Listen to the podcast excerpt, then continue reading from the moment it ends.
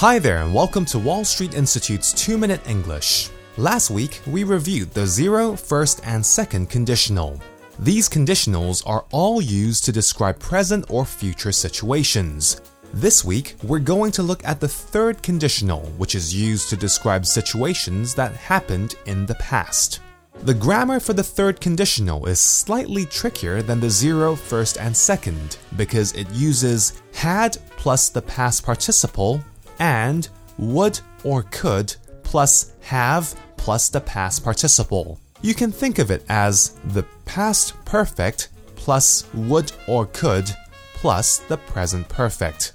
Here's an example. If I had woken up earlier, I wouldn't have missed the bus. This means I woke up late and I missed the bus. I'm saying this to express regret about why I didn't wake up earlier. Here's another example to express regret. If I had studied harder in school, I would have gotten a better job. Once again, this sentence says that I did not study hard in school and I did not get a very good job.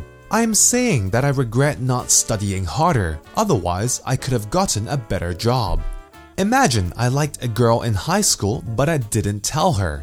10 years later, she married my classmate. I could use the third conditional to say, if I had told her I liked her, she could have become my wife.